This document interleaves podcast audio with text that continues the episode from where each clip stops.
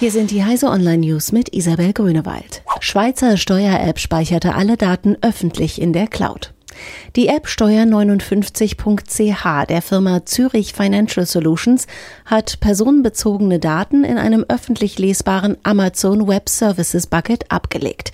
Nach Informationen, die Heise Online exklusiv vorliegen, waren alle in der App erhobenen Daten für jeden, der ein kostenloses AWS-Konto besitzt, frei einsehbar darunter unter anderem die Steuererklärungen und Steuerbescheide sowie alle abfotografierten Belege wie Lohnabrechnungen, Versicherungsnachweise und Geburts- und Heiratsurkunden hunderter App-Nutzer. Mittlerweile hat uns Zufiso zugesichert, dass die Sicherheitslücke mit einem Update Ende der vergangenen Woche geschlossen wurde. US-Behörden ermitteln wegen Musks Börsenrückzugstweet.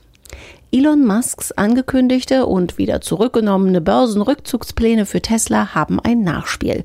US-Behörden untersuchen, ob er den Aktienkurs des Elektroautobauers manipulieren wollte. Nach Musks Ankündigung war der Aktienkurs zunächst an die Marke von 380 Dollar gesprungen und fiel inzwischen auf 280 Dollar zurück. Google Maps fährt endlich in Apple-Autos mit. Apple lässt mit iOS 12 erstmals externe Kartenanwendungen in seiner iPhone-Fahrzeugintegration CarPlay zu. Mit der am Dienstag erschienenen Version 5 wird die Unterstützung offiziell implementiert. Die App bietet diverse Features, die man aus der iPhone-Variante kennt, nur eben angepasst für das Fahrzeugdisplay. Via Siri lässt sich Google Maps aktuell noch nicht steuern. Ob sich das ändert, ist unklar. Sony bringt Retro-Konsole PlayStation Classic auf den Markt.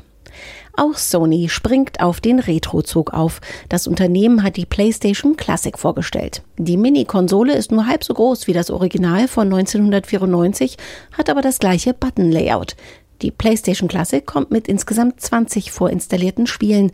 Der Retro-Nachbau, der an Nintendos beliebte Nintendo Classic Mini erinnert, soll auch auf den deutschen Markt kommen.